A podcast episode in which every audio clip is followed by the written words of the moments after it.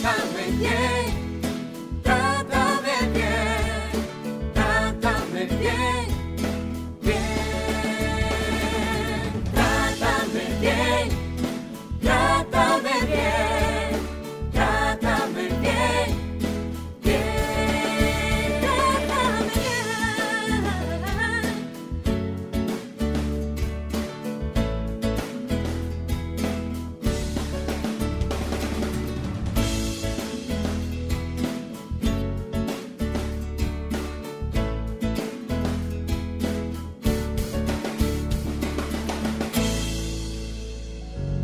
La imagen del pasado.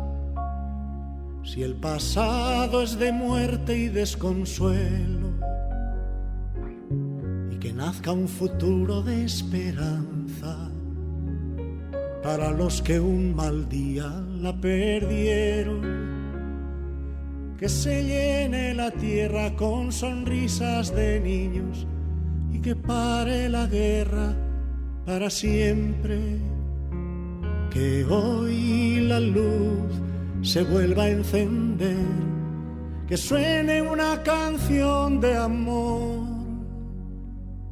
que todos los hombres que llenan la tierra apuesten unidos por la paz y todas las voces se eleven al cielo al grito de libertad.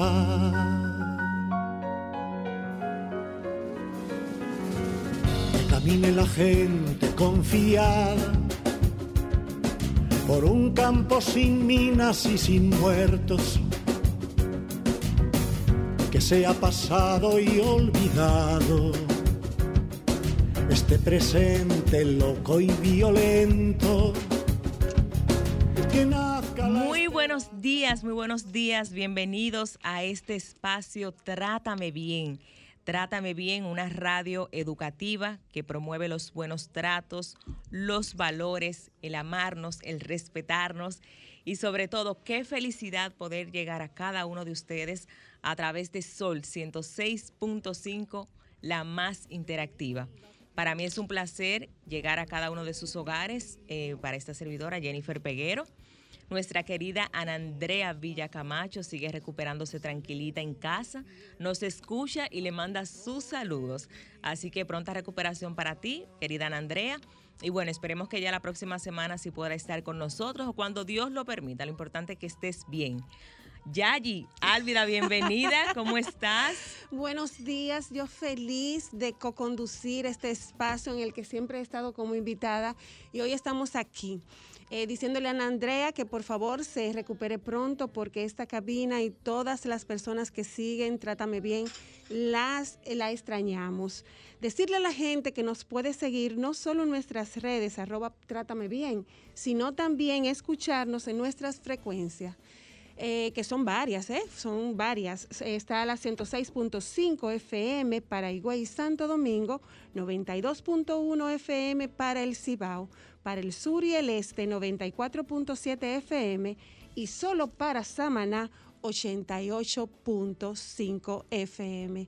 Bueno, Jennifer. Así es, y también pueden interactuar con nosotros en las redes sociales. Estamos como Trátame Bien Radio, Andrea B. Camacho, Sol FM, una servidora Jen Peguero 30. Álvida, ¿cuál es tu cuenta? Arroba Álvida Segura. Bueno, ahí están todas las vías para usted comunicarse con nosotros, no hay excusa. Miren, hoy 30 de enero se celebra en todo el mundo el Día de la Paz, también conocido como el Día Escolar de la No Violencia y la Paz. Y es una fecha en la que se erigió, eh, bueno, en conmemoración por la muerte de Mahatma Gandhi, que fue un propulsor de la paz y símbolo mundial del pacifismo y una referencia histórica para todas las personas que defienden la no violencia. Y con esta frase de él precisamente damos inicio a nuestro tema de hoy. No hay camino para la paz. La paz es el camino. Y el tema que hemos denominado hoy, hoy es promoción de la paz y los buenos tratos desde el hogar. ¿A quién tendremos como invitada, Álvida? Bueno, a nuestra psicóloga clínica Ivonne Guzmán, una experta en estos temas. ¿Qué me gusta del tema? Que va a ser enfocado desde el hogar, desde la familia. Exactamente. Ivonne, bienvenida, ¿cómo estás? Muy bien, gracias a Dios. Estoy en desventaja porque no las veo, pero la puedo escuchar. Pero qué y bueno la saludo con un fuerte abrazo, igual para mi querida Ana Andrea Villa Camacho. Gracias. Qué bueno realmente es escucharte y verte, aunque sea por esa pantallita. Eh, porque también, hay que decirlo, eh, eh, la tecnología nos acerca de una forma u otra. ¿Cuál es la importancia, Ivonne, de tratar este tema del buen trato desde la familia, desde el hogar? Sí, muy buenos días para todos los oyentes del programa. Para mí un verdadero honor estar nuevamente eh, por esta vía. Y así como tú decías, Albi, un honor conocerte, es que el tema de la conectividad eh, cruza las fronteras a través de puertas, se abren Cierto. puertas. Así que el tema que voy a socializar acerca de el buen trato como un camino hacia la paz desde los hogares, eh, pudiéramos decir que el buen trato es la antesala, es el primer peldaño para alcanzar la paz en nuestros hogares. Y nosotros en estos momentos en que vivimos tantas situaciones críticas, eh, críticas en el, mundo y precisamente en nuestro país, eh, necesitamos reinventar los modelos que tenemos acostumbrados para llevar bienestar. Bienestar a nuestros miembros y bienestar a nuestros cercanos, fortaleciendo los vínculos. Así que es el primer camino, es la única opción que tenemos para ser generadores de bienestar. Así es. Eh, muchas personas dirán, ay, sí, ustedes siempre están hablando de buenos tratos, de que debemos tratarnos bien, suena muy bonito, eh, pero cuando uno tiene tanta demanda del día a día, un país, un mundo que evoluciona constantemente, llevamos la vida demasiado acelerada. ¿Cómo nosotros cultivamos eh, esos buenos tratos con nuestros semejantes desde la casa, con nuestros hijos, la pareja, eh, los compañeros de trabajo? ¿Cómo hacer ese ejercicio para promover los buenos tratos, Ivonne? Mira, eh, es muy bueno hacer esa observación. ¿Cómo logramos ser generadores de buen trato en el hogar, en el trabajo, entre los ciudadanos? Es bueno nosotros plantearnos los hábitos que estamos llevando.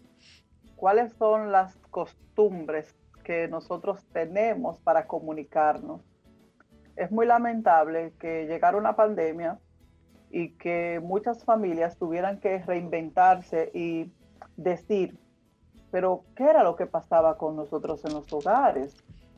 Estábamos, era sobreviviendo, pero no estábamos viviendo, no estábamos ni siquiera conviviendo en los hogares. Y venir la pandemia de una forma tan abrupta y cada persona dentro de su sistema familiar, estar dentro de una isla independiente, pues da la mirada de que tenemos que revisar los patrones que tenemos para nosotros comunicarnos. Existen diferentes estilos de comunicación. Hay uno que es el asertivo, que es el más saludable, que es el que se entiende, el que sabe poner los límites, pero hay otros que son impulsivos, que es el que violenta, es el que grita, es el que chilla, y recuérdense que detrás de una conducta violenta lo que se oculta es el miedo. Uh -huh. El miedo a que descubran quién soy realmente. Y tengo que ponerme como si fuera un ogro, tengo que ser un maltratador, una maltratadora. Pero también está el que es evitativo, aquel que evita enfrentarse a las situaciones del día a día, evita eh, responder ante las necesidades que son propias del desarrollo de cada ser humano. Entonces, lo primero, Jenny, es que pudiera la persona identificar qué es lo que hace para comunicarse. ¿Cuál es el estilo que tiene comunicándose con los demás? Y tener cuidado con las poses que utiliza para el estilo. Eh, hay una frase, un refrán que dice luz en la calle y oscuridad en la casa. Eh, también hay que reflexionar. Hay gente que son excelentes empleados, excelentes compañeros de trabajo, pero son pésimos padres, son pésimos esposos, pésimas esposas y pésimos hijos. Entonces, ¿qué patrón tengo yo de comunicación dentro de mi hogar? ¿Cuál es el estilo que yo utilizo para comunicarme dentro de mi hogar? y así pudiéramos dar inicio a hacer esa revisión para hacer los cambios, los ajustes, porque si hago el ajuste, el sistema va a haber un cambio de actitud y también el sistema tiene que cambiar ese estilo de comunicación. Deja ver, deja ver, porque hubo algo que dijiste que me, me quedé pensando y es que todos entonces tenemos un rol dentro del hogar y que por lo tanto tú tienes que asumir el rol, asumir el rol eh, y de una forma u otra hacer ese, ese, esa educación de buenos tratos, de, tratar bien a partir de tu rol, independientemente del que sea. ¿Estoy en lo correcto, Ivonne? Sí, así es. Mira, acabo justo de terminar una sesión y explicaba esto, el tema de la reciprocidad negativa, eh, Alvis. Hay un tema con la reciprocidad negativa, es que de repente en una relación dentro de un sistema familiar, llámese tal vez de pareja, eh, comienza la pareja a tener una distancia emocional. Vamos a decir la mujer. La mujer emocionalmente comienza a distanciarse de su esposo, de su, pareja. Y este comienza a ver una lectura de que yo la busco, y ella se aleja. Eso puede estar hasta en la misma intimidad. Yo te busco y tú te alejas. Y como tú te alejas, yo me alejo. Y esto se refleja entonces en los hijos. Los hijos comienzan a ver la lectura de que mamá y papá comienzan a distanciarse emocionalmente, solicitan algo y dicen, no, pregúntale a tu papá que yo no sé de eso. Mami, pero dile tú, no, dile tú que yo no quiero hablar con tu papá porque tú sabes cómo es tu papá y triangulizamos a los hijos. Entonces, la reciprocidad negativa es que se va haciendo esa incorporación de negatividad. Esa se hace la lectura de que como tú estás distanciándote de mí, yo me voy a distanciar de ti también.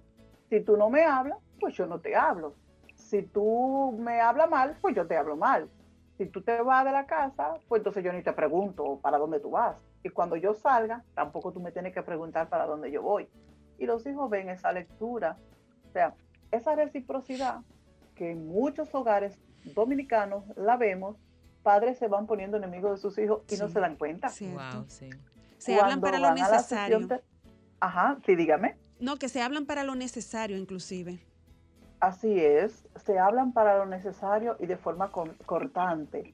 Entonces, eh, esto hay que identificarlo. Si pasa en nuestros hogares, tenemos que identificar que esa reciprocidad negativa es uno de los principales perdaños del el maltrato en el hogar. Y como decimos que una cultura de paz y decimos que el buen trato es ese peldaño para el bienestar familiar, entonces hacemos los ajustes para superar esta barrera. Y me encanta esa lectura que das, Ivonne, porque precisamente en el hogar radica todo, desde el hogar. Nosotros regularmente queremos que nuestros hijos se comporten bien en la calle, que tengan respeto hacia los demás, que sean educados. Eh, sin embargo, le estamos ladrando a los hijos en la casa. Entonces, ¿de qué tú me estás hablando si eres incoherente? Al igual pasó cuando inició la pandemia en el mes de marzo, que nos encerramos Recuerdo que a modo de chiste muchas personas decían que a los dos meses, eh, o sea, ya cuando teníamos dos meses, que iban a aumentar los divorcios. Eso comenzó como un chiste, pero, luego es real. Y de hecho, muchos especialistas como usted eh, arrojaron esos índices de que aumentaban los divorcios. Y creo que tiene mucho que ver con lo que decías al inicio del programa, Ivonne, es que...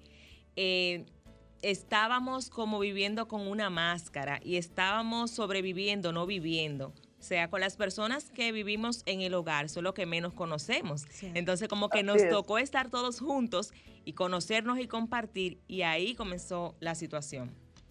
Sí, así es. Y sabes que Alvi te decía algo acerca de que todos tenemos un rol, y eso es muy importante lo que ella decía. O sea, todos jugamos un rol protagónico. O sea, el sistema familiar tiene olones, el olor conyugal, el parental y si tienen hijos, el fraterno. Pero ¿qué sucede? Todos juegan un papel protagónico en, en ese sistema familiar porque hay unos roles que son establecidos para el hogar. Y cuando tú lo tienes claramente definido en tu hogar, y todo el mundo sabe lo que le corresponde y cuáles son sus compromisos, eso es un generador de bienestar, eso es un generador de paz, que es el camino que queremos en las familias.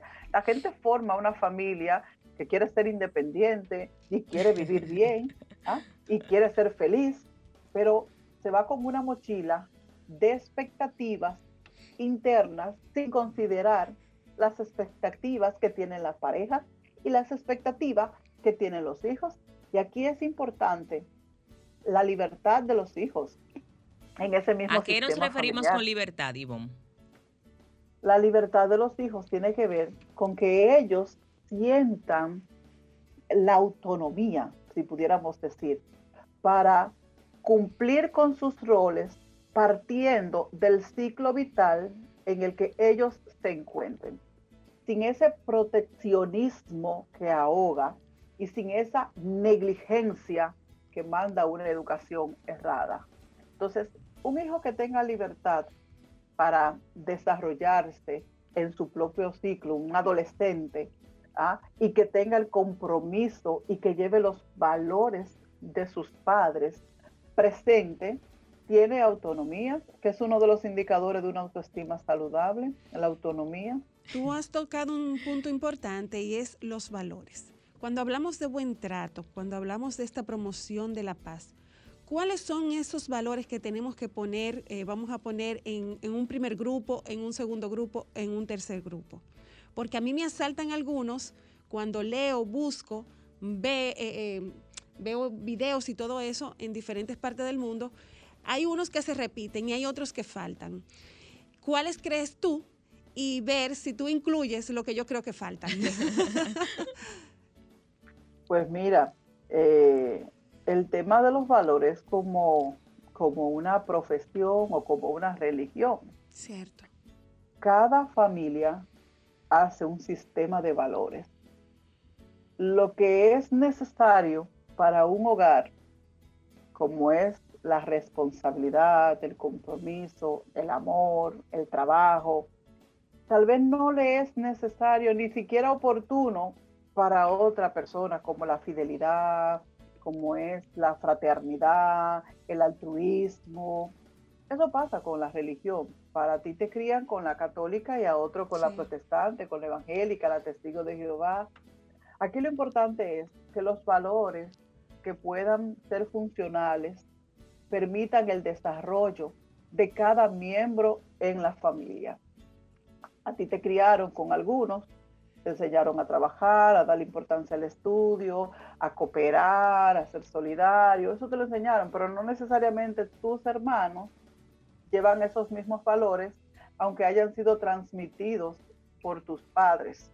Y ojo con esto, con el tema de la transmisión. Yo promuevo la responsabilidad el respeto, como decía Jim, pero yo también tengo que tener cuidado. Si en el hogar yo promuevo el irrespeto, yo promuevo la irresponsabilidad con mis hijos, frente a mis hijos. Entonces hay una lectura de irrelevante en una de las voces de comunicación en que lleva al hijo a tener un comportamiento difuso disociado. Mi mamá es responsable en el trabajo, pero cuando yo le digo, mami, yo tengo que entregar una tarea y me falta una cartulina, mi mamá me dice, esa profesora sí molesta y ella cree que yo tengo una librería aquí en la casa. porque ella la pide de ahora para ahora. Tú no la vas a llevar. Entonces, ¿qué pasa con eso? La mamá es súper responsable en la calle, pero en la casa es irresponsable y está promoviendo la irresponsabilidad. La irresponsabilidad y el irrespeto, porque muchas veces le dicen, dile a la profesora que hable conmigo, en ese tonito así, mismo. Y entonces en el caso del padre pasa lo mismo. O sea, el padre es muy respetuoso en la calle, pero entonces le, hace un comentario a la esposa o a los hijos y está promoviendo el respeto. Entonces, el tema aquí de los valores, cuáles son los valores que favorecen o no a una dinámica para el desarrollo de bienestar de, de alguien, es muy relativo a la necesidad que tenga el individuo, porque eso es muy propio del estilo de personalidad. Bueno, mira, eh, Ivonne, nos tenemos que ir a una pausa, pero yo quiero dejar una preguntita en el tintero, Jennifer, si me lo permiten. Y es que cuando veo estos valores que te hablan de respeto, te hablan de solidaridad, te hablan de amor, siento que falta la empatía. Y creo que para tener buenos tratos, tanto al interno de la familia, también al externo, en la sociedad y en los otros medios, debe de estar la empatía. Y se habla poco de, de esto desde el maltrato. Nos va, desde el buen trato, perdón. Nos vamos a una pausa, regresamos y volvemos con Ivonne entonces con esta preguntita. Correcto.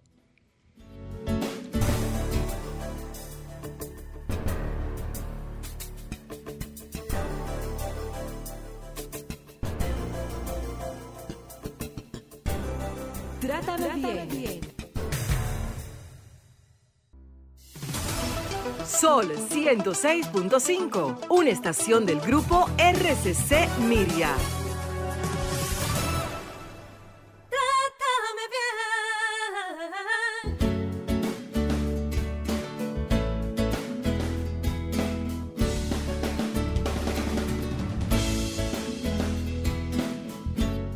Estamos de vuelta de esta breve pausa en Trátame Bien. Señores, recuerden que están las líneas abiertas para comunicarse con nosotros en el 809-540-165 y desde el exterior 1809-210-65. Estamos ansiosos por escucharlo, porque compartan con nosotros. Me siento feliz de estar nuevamente en cabina de acá de Radio Cadena Comercial de RCC Media. No había venido desde la pandemia, desde que comenzó y de verdad que se siente muy diferente hacer el programa desde la cabina que desde Zoom. La vibra es diferente. La vibra es diferente. Aquí hay una adrenalina que no la hay desde nuestros dispositivos, ¿verdad, Ivonne? Ivonne seguro ha tenido la oportunidad de estar aquí, de estar allá y ella puede también eh, eh, notar la diferencia. Así, es. ¿Usted dejaba una pregunta en el aire? Sí, yo le, le preguntaba a Ivonne que qué hacemos con la empatía como valor, porque generalmente la relegamos y muchas veces el buen trato tiene que partir de la empatía. Y cuando nos íbamos a, la pausa, yo le decía a Jennifer, a veces hasta como adultos le pedimos cosas a los niños y se nos olvida que una vez fuimos niños porque no somos empáticos. ¿Qué, te, qué opinión te merece esta parte, Ivonne? Sí, eh, gracias nuevamente de estar aquí con ustedes. Y así como dicen, la cabina da como un aire, ¿verdad?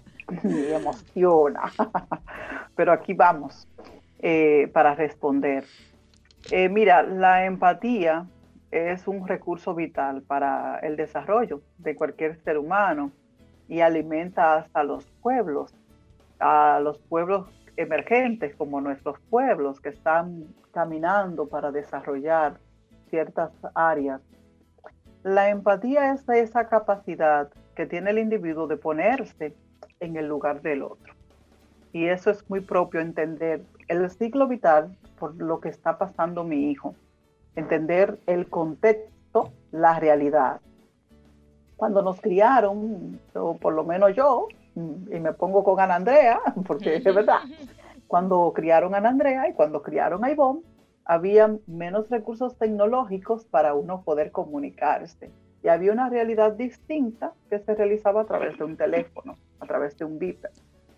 Pero en la actualidad los jóvenes tienen ahora una cantidad de informaciones inmediatas y de respuestas inmediatas que lamentablemente en muchas ocasiones baja el nivel de empatía. Tenemos una llamadita, Ivonne. Un momentito. Buenos días. Gracias, querida Primitiva Maldonado. Primitiva, corazón, ¿cómo estás? Fiel a esta cita de todos los sábados a las 12 del mediodía. Claro, que sí. Eh, un abrazo para ustedes y qué bueno que, están en la cabina. Esos son síntomas de mejoría a pesar de todo.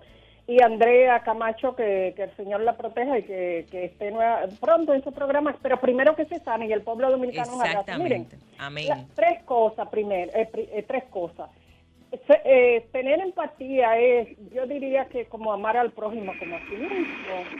lo, segundo con, la, con los niños o con cualquier ser humano, eh, pero más con los niños, como ustedes decían, que, que uno fue chiquito y que después de ellos ser chiquito uno debe de tener más comprensión. Yo diría tolerancia y, y con los ejemplos, con los valores, bueno, eh, ser ejemplo de, de sus hijos uno, ser ejemplo. Ser coherentes con lo que decimos y hacemos, ¿no? Sí, claro. Un abrazo. Muchísimas gracias, Primitiva. un abrazo para ti. Primitiva.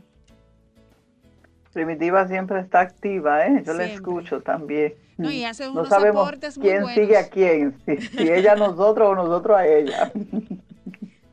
pues miren, eh, eso que estábamos hablando hace un momento, de la empatía, esa capacidad de gestión que tiene el individuo para ponerse en el lugar del otro y para entender la realidad del otro. Entonces yo explicaba, por ejemplo, eh, que es muy medible con el contexto, o sea, cuáles son los factores que protegen o los factores de riesgo para el desarrollo integral de los hijos, partiendo de las edades. Sabemos que los niños de 0 a 9 años ameritan mucho más atención y protección que de 10 a 16 años, que amerita un poco más de dirección, de dirigir, de conciliar qué pudiéramos hacer o no, entendiendo la realidad que tienen ellos.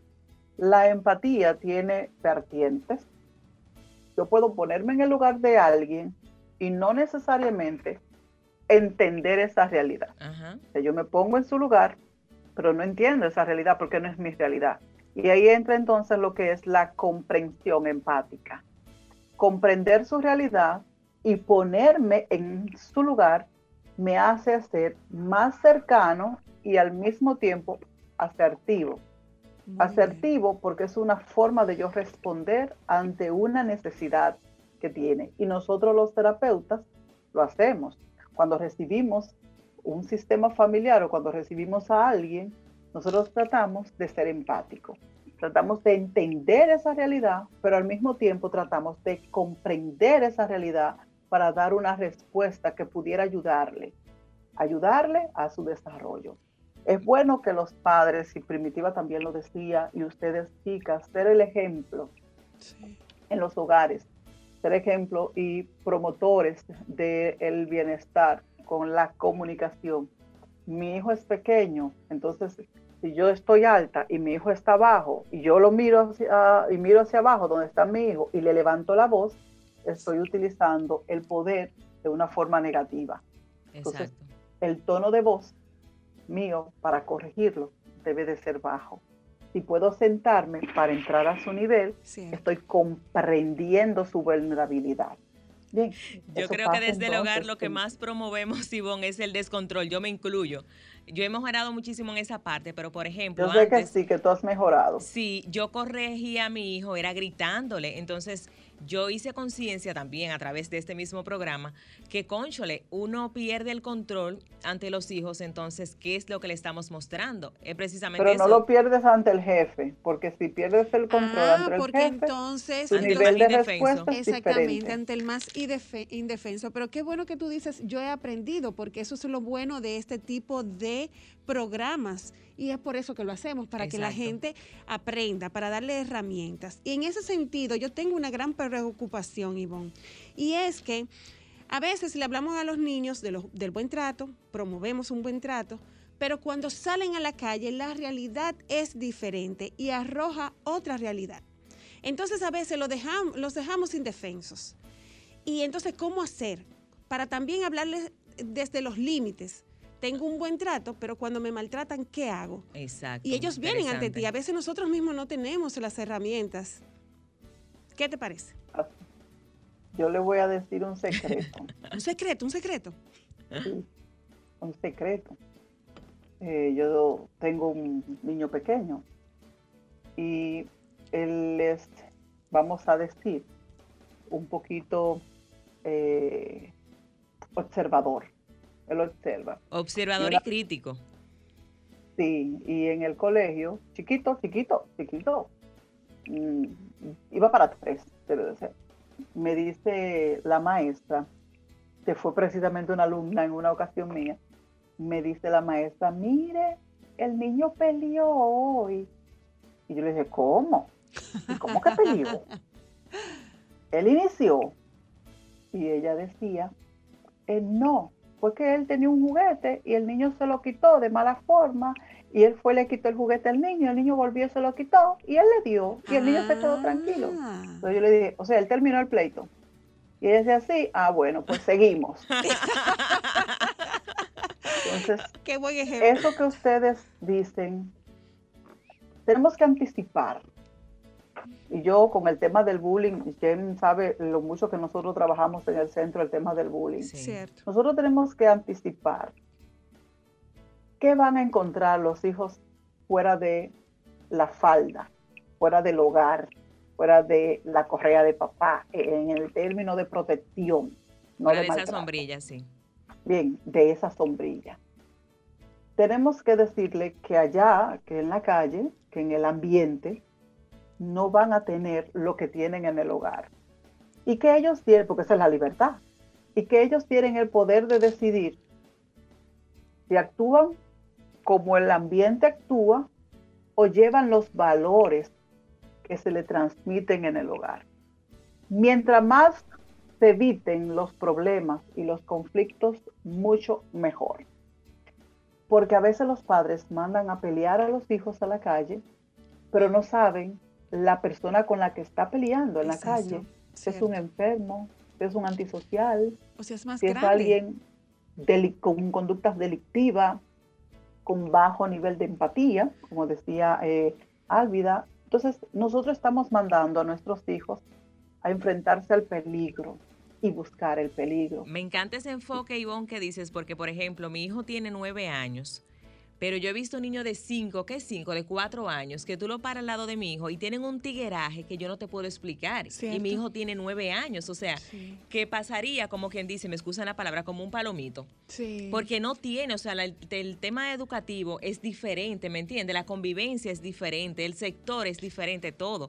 Entonces, muy importante eso que dice Ivonne, de prepararlos también para cuando vayan a salir fuera de esa Prepararlos para la vida, para la vida.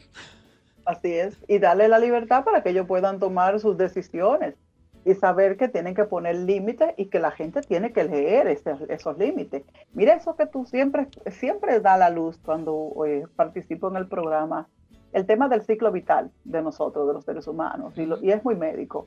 Los, nosotros tenemos edad biológica, biológica, edad cronológica, que viene desde el nacimiento, tu fecha de nacimiento, cuando te celebran tu cumpleaños, pero hay una edad mental que tiene que ver con los procesos cognitivos y el nivel de maduración cognitiva. Pero hay dos edades que son sumamente importantes que los padres deben de poner atención, que es la edad social, que mi hijo tiene nueve y que hay otros niños que tienen cinco y que tienen muchas más habilidades sociales y como dice Jim, del tigraje, eh, que pudieran agarrar a mi hijo, ¿verdad? Y someterlo. Entonces, esa edad social hay que estar pendiente. Si mi hijo se deja intimidar, si mi hijo se deja manipular, o si mi hija se deja intimidar, se deja influenciar fácilmente de los otros que son mayores o que son menores que ella o que él. Y está la edad psicológica, que va mucho con esa madurez afectiva, y esa madurez emocional. ¿Quién dijo que es malo sentirse triste en algún momento? Lo que hay que tomar en cuenta es el tiempo en el que se está triste, la cantidad de horas y de días en que se está triste. Entonces, que mi hija pueda o que mi hijo pueda saber que fuera de mi falda, de mi sombrilla o de mi hogar, sepa que hay un mundo que no va a tener tal vez la misma condescendencia que yo tengo y que él por eso no tiene que hacerle daño a ese mundo, pero estar alerta a lo que puede traer esto. Excelente. Otra cosa eh, también, Ivonne, que me preocupa es cómo nosotros podemos trabajar tanto, yo creo que desde la niñez, pero también con los adultos todavía eh, entiendo que tenemos tiempo de hacer un trabajo y es enfocarnos en el ser más que en el tener. Porque muchas veces nos perdemos en eso y así se nos va la vida, no disfrutamos de las pequeñas cosas.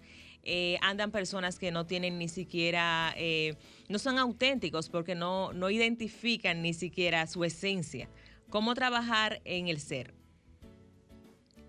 Mira, eh, la pandemia, como yo hace un momento decía, nos ha demostrado que nosotros podemos hacer muchas cosas con pocas cosas. Necesitamos tan pocos recursos externos para nosotros autorrealizarnos. para nosotros reflexionar y hacer cambios también, porque hay que hacer cambios. Y si en un principio yo decía que un paso importante para promover una cultura de paz a través del buen trato en el hogar, nosotros pudiéramos hacer esa revisión y cambiar esos hábitos e ir incorporando modales de cortesía que a veces se han perdido. ¿Cómo se llama a los hijos en las mañanas para despertarlo? Se le grita, se va a la cama y se le toca eh, por la cabecita. Eh, vamos, ya, es hora de despertar. Yo tengo un método, yo doy muchos besos, muchos besos, muchos besos. Iba. Ese beso que hace que yo como que se... Le cantamos y ellos cuando uno le da esos besos, ¿saben? Ellos entre el sueño y el despertar, ellos sonríen. exacto, son muy lindos. Lo ven como algo maravilloso.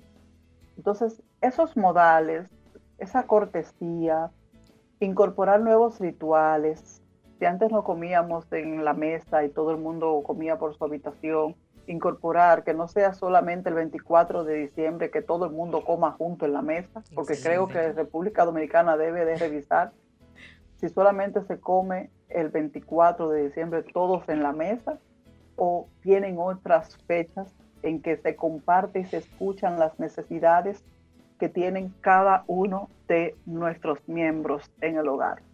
Eh, saben los jóvenes que tienen conductas autolesivas en los hogares y que los padres ni cuenta se dan que se cortan sus hijos. ¿Mm? Ivonne, entonces dígame. Hay algo y es que hablamos de la pandemia y todo lo que ha arrojado que ha sido bueno. Pero también es como si la misma pandemia, estar en este estado, nos ha dado licencia para irritarnos, para permanecer irritados, para, andar, para, andar, de mal humor, como dice Jane, para sentirnos cristales de Belén. Entonces, ¿cómo tener un discurso coherente de buen trato? Te educo en buenos tratos, aún estando en pandemia. Te doy esa licencia para que tú te irrites un momento, pero que tú sueltes eso y vuelvas a la posición anterior. Sí, mira, eso yo decía en una ocasión y Ana Andrea lo, citaba. O sea, la pandemia no es licencia para maltratar. Eso es claro. O sea, hemos cambiado eh, ciertos estilos de vida para tener un nivel de salud, estar seguro, hay que tener claro el distanciamiento social y el distanciamiento físico. Pero eso no da licencia para que la gente maltrate, para que la gente eh, abuse, eh, para que la gente use recursos en el que deterioren la vida de cualquier eh, persona. La irritabilidad propiamente es un indicador de estrés y el estrés es un conjunto de sistemas, vamos a decir, físicos y emocionales que altera el desarrollo de un individuo.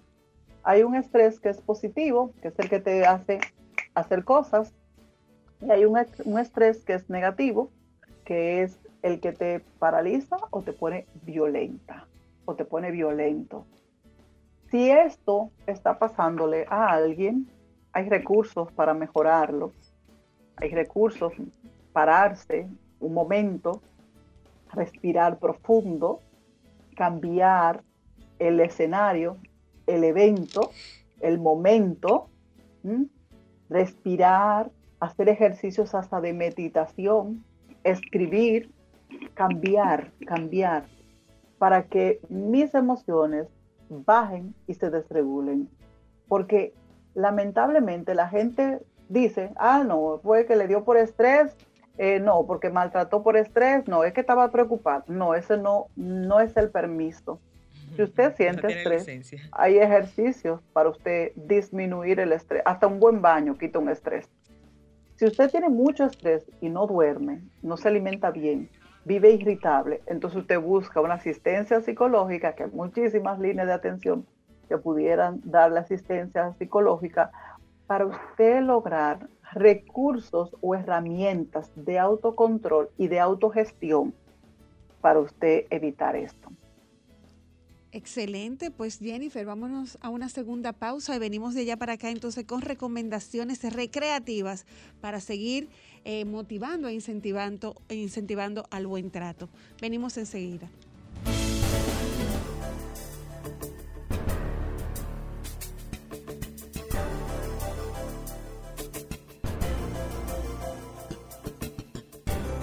Trátame, bien.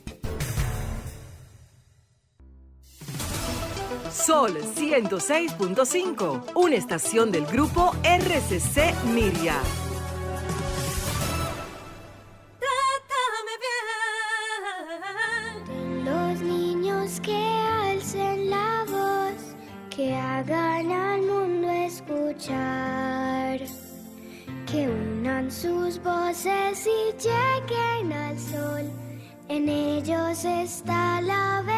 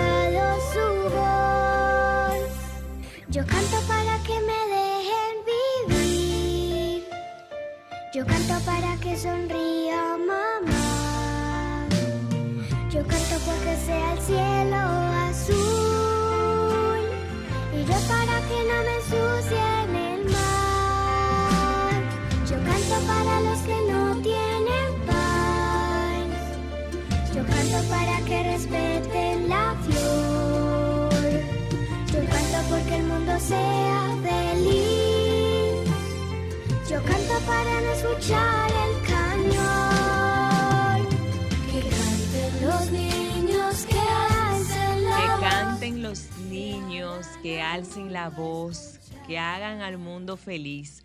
Me encanta cuando dicen yo canto para los que no tienen voz, porque Dios mío, cuántos niños sin voz, cuántas personas que no tienen un medio en el cual comunicarse y cuántas otras personas sirven de portavoz para aquellos eh, menos beneficiados. Un abrazo otra vez y un saludo enorme a Andrea que está en sintonía verificando su negocio al tanto. Ya lo sabe. Ivonne. Andrea te manda ojo al saludos. Cristo, ojo al Cristo, diría Sí, ella. muchas gracias. Un abrazo. Seguimos de vuelta ya en la parte final de este programa. Ivonne, eh, otra parte que nosotros quisiéramos que no se nos escape antes de finalizar es en este tiempo de pandemia que también tenemos que ponernos en el lugar de los niños con el tema de, por ejemplo, ahora recibiendo clases virtuales, el encierro, que no podamos disfrutar igual la salida por el tema de los horarios. ¿Cómo ser también más comprensivos con ellos y qué modo de recreación o entretenimiento tú recomiendas que podemos tener en familia? Mira, eh, es muy buena esa, esa pregunta, ¿sabes? Porque eh, dependiendo de las edades, bueno, el teletrabajo es un generador de estrés, porque en la casa Pero muy alto, muy alto, ¿verdad que sí? muy alto. Sí, yo tengo un, un- un buen, un buen cuento en ese sentido. Yo estoy en teletrabajo y mi mamá pasa el ca- camión de la basura y mi mamá, Álvida, ven, vamos a sacar la basura. ¿Cómo es posible, Ivonne? Y eso es una realidad. Y muchísimas veces los niños también sufren eso. ¿Y de qué forma? Es que nosotros estamos invadiendo la casa, o sea, invadimos a tu mamá, invadimos a los niños, Sí. invadimos el sistema y entonces uno se enoja porque ellos están haciendo lo que siempre hacen en su casa porque nosotros estamos trabajando. Y es ahí donde eh, está el tema de- del ser humano. O sea, ¿por qué queremos demostrar tanta perfección fuera del hogar y en el hogar tenemos un caos? O sea, ¿cuál es la necesidad? Si, si tenemos que llevar el trabajo a la casa y la casa, todo el mundo tiene su espacio. Yo estoy invadiéndole ese espacio. Yo a mis estudiantes le digo los sábados precisamente, que es donde más situaciones se dan, que a veces están los niños y yo le digo, no, no, tranquila, porque es que somos nosotros los que estamos invadiendo el espacio. Ponla frente a la pantalla, Wow, vamos a decirle pero- adiós. Pero yo no lo Hola, había y- pensado eso, yo no lo había pensado. Entonces Y está bien después de que mi mamá me llame porque es el espacio de mi mamá durante tantos años. La ¿es invasora es usted, señorita. Entonces tú eres la que está invadiendo, Es no es tu mamá, ni tampoco el camión de la basura. Gracias, no eres tú gracias. la que está invadiendo. ¿Qué, qué, qué cable a tierra? ¿Qué cable a tierra? Sí, entonces eso pasa. Mira, fortalecer el vínculo en el hogar debe de ser una prioridad, un vínculo positivo. La escucha activa. Sí. Ese, creo que ese es el momento más oportuno para escuchar cuáles son las necesidades que están presentes en nuestros hogares. Hay muchos hogares que son disfuncionales y que ahora es que se están dando cuenta, porque antes lo que hacían era que funcionaban, pero no era que eran eh, matrimonios sanos. Entonces, descubrir eso, activar esa escucha activa, activar ese ponerme en ese lugar, ser empática con esa necesidad y poner un orden. Hay que hacer rituales. Si los niños están en la clase en la mañana, no podemos estar con el caos de la limpiadera y un suape atrás y levanta los pies que el muchacho está ahí ahora y voceando mientras Sí. la profesora está explicando algún contenido, porque independientemente el niño está invadiendo ese espacio, hay que prepararle al niño un espacio para él. Y ahí, entonces, cuando tenemos esto logrado, ya el niño va incorporando un sistema de asunción de roles y de responsabilidades. Cambiar esas rutinas en el hogar y buscar los mecanismos para incorporar actividades en que los miembros puedan participar, que todos puedan participar. Porque un muchacho en una casa con un celular o con un televisor cogiendo clases y los otros pasando por el lado le dice, mira, busca un chin de agua, vete al colmado y cómprame una cebolla, que qué sé yo qué. Entonces estamos sacando a ese niño de su cerebro de orden, de aprendizaje. Y estamos construyendo robots. Cierto. Bien. Entonces, esto es importante reconocerlo. Reconocer de que estamos viviendo en un momento que es anormal, un momento que es circunstancial, que en algún momento va a pasar de nuestra vida y que tenemos que incorporar esos ajustes para fortalecer los vínculos con ellos, para escuchar cuáles son sus necesidades, identificar si hay algo que está alterando ese bienestar y por último es reconocer que el estrés no es un permiso para maltratar.